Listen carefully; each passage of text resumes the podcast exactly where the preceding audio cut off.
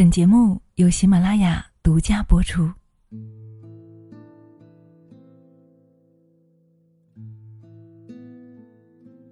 闺蜜私房话，让我们一起说说悄悄话。嗨，亲爱的，你好吗？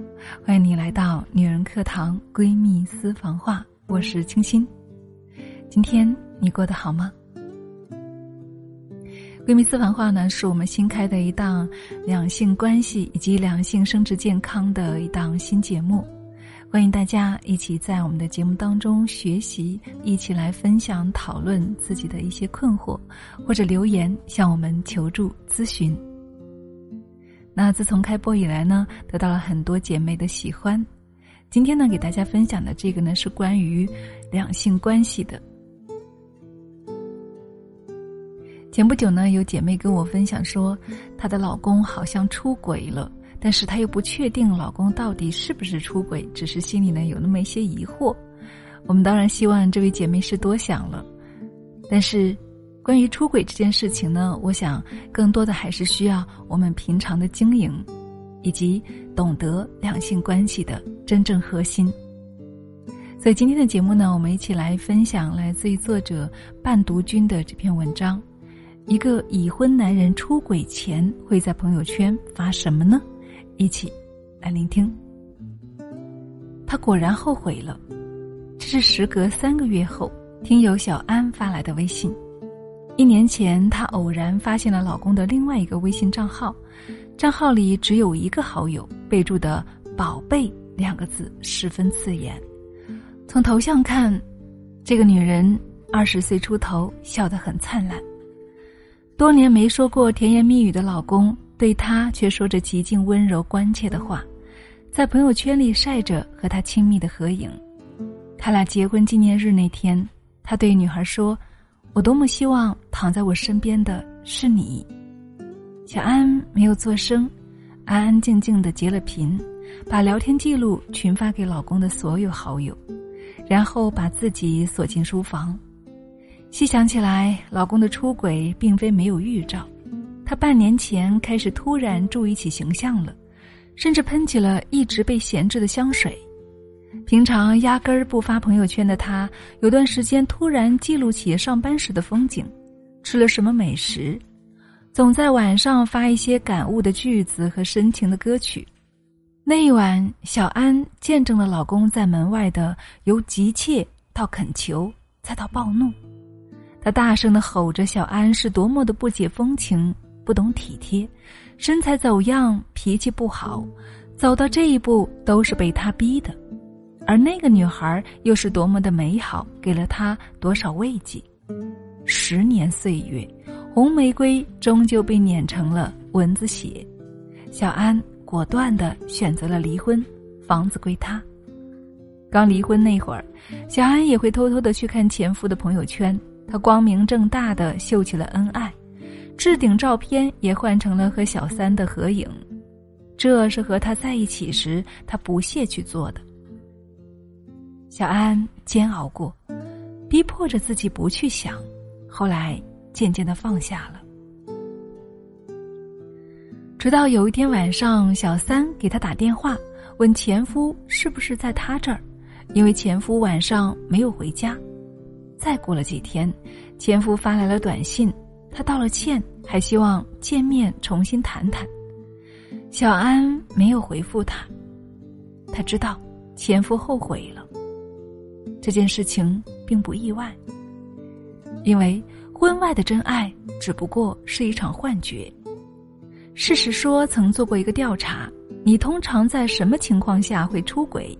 各个年龄段的最多选择，无一例外都是没有特别情况，生活无趣，感情趋于平淡，似乎已经成为了促使婚外情出现的最大推手。殊不知，由新鲜感所产生的婚外情，不过是多巴胺分泌下的一场幻梦，最终也会随着时间去消散。曾看过一部讲述婚外情的电影《如影随心》。陈晓饰演的小提琴家陆松和杜鹃饰演的画家文英，在巴黎邂逅。两个同样有艺术气质且追求浪漫的人，干柴烈火般聚合在了一起。可事实上，他们都各自有家庭。文英的丈夫是一名外科大夫，在她的眼里，丈夫重度洁癖，毫无趣味，连吵架都吵不起来。陆松的妻子是中文老师，一心相夫教子。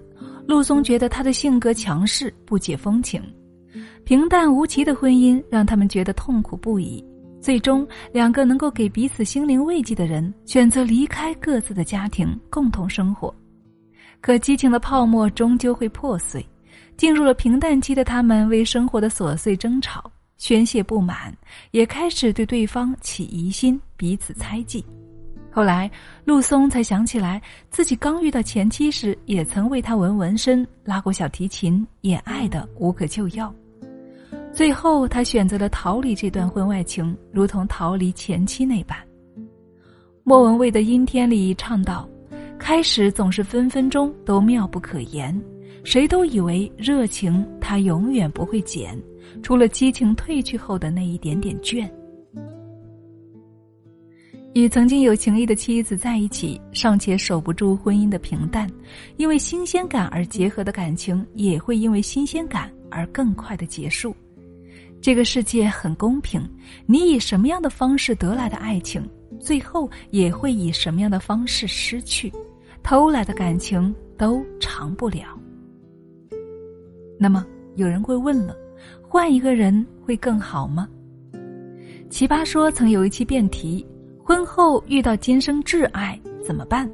金星说了这样一段话：当你在婚后还能够遇到今生挚爱，一定是双方的原因，因为你缺点东西，你不满足，你有一扇窗是打开的，如果那扇窗关上，遇见挚爱的可能性就会很低了。而出轨的本质呢，就是不愿意关窗，逃避婚姻中出现的问题。可既有的问题不沟通不修复，哪怕换了一个人，不过是折腾了一大圈儿。生活琐碎会让矛盾再次的暴露，甚至出现更多的窗户。电视剧《我的前半生》里面，陈俊生的婚姻即是如此了。陈俊生厌倦罗子君的依附和索取。罗子君猛然不知，婚姻亮起了红灯，陈俊生却选择逃避，宁愿待在公司加班，也不愿和罗子君试着去沟通交流。而同事玲玲工作起来一丝不苟，她的陪伴更是让她体会到了久违的温柔舒心。他向罗子君摊牌，他爱上了玲玲，他要离婚。他不顾罗子君的央求，也忘了曾经是他让罗子君安心做家庭主妇的。他选择抛弃了责任担当，自我解脱。小三玲玲如愿以偿的上位了，但是婚后陈俊生却发现她并不如之前那般的人畜无害，监视他甚至比当初的罗子君更甚。陈俊生感到厌烦极了，又动了离婚的心思。甚至后悔当初冲动和罗子君离婚。其实这并非所谓陈俊生的报应，而是人性使然。都说恋爱是呈现出最好的那一面，婚姻流露出最糟糕的一面。真爱和真爱没有什么两样，婚姻的琐碎也大体相同。不懂得经营婚姻、轻易背叛伴侣的人，再换一个人，同样也无法过好此生。撇掉爱情的滤镜，不过是一地鸡毛，重新上演。山的那边依旧是山。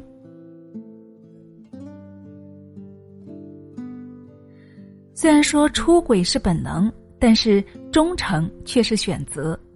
一代宗师里面说，对于不恰当时候的人，该克制的一生不越雷池。这世上从来没有两个完全契合的伴侣。在漫长琐碎的婚姻生活里，难免会有一次又一次的危机。我们不过是凡人，被世俗所吸引，再正常不过了。出轨是本能，但是忠诚却是选择。当婚姻被岁月磨得只剩下柴米油盐的时候，支撑着它的一定是责任，而非激情。真正长久的感情，在于你有你的个性，我有我的分寸，相互磨合，相互包容，适度让步。新鲜感是和旧的人一起体验新的事物，而不是和新的人去循环旧事物。而不是和新的人去循环旧事物。今天的节目内容对你有所启发吗？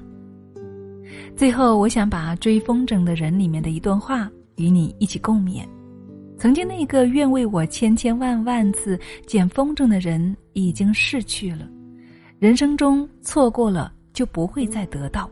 也许我们会忏悔，会救赎，但这些似乎都已经晚了。每当放风筝的那一刻，我们应该问问自己：我们是否真的珍惜过我们所拥有的一切呢？是的，亲爱的朋友，眼前人才是最值得你珍惜的。别等错过才追悔，别等伤过才懂得珍惜。因为千帆过尽，白头偕老才是最大的浪漫。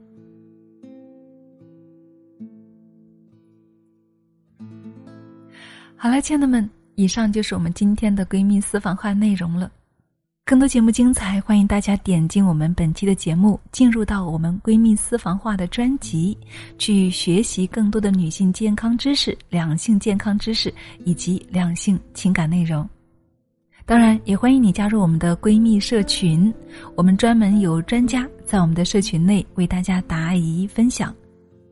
你也可以提出你的困惑，我们一起学习，做更好的自己，提升我们的幸福感。加入社群，请添加班长的微信号二八四九二七六九八二。好了，亲爱的们，今天分享就是这样了，感谢你的聆听与陪伴，我们下期再见。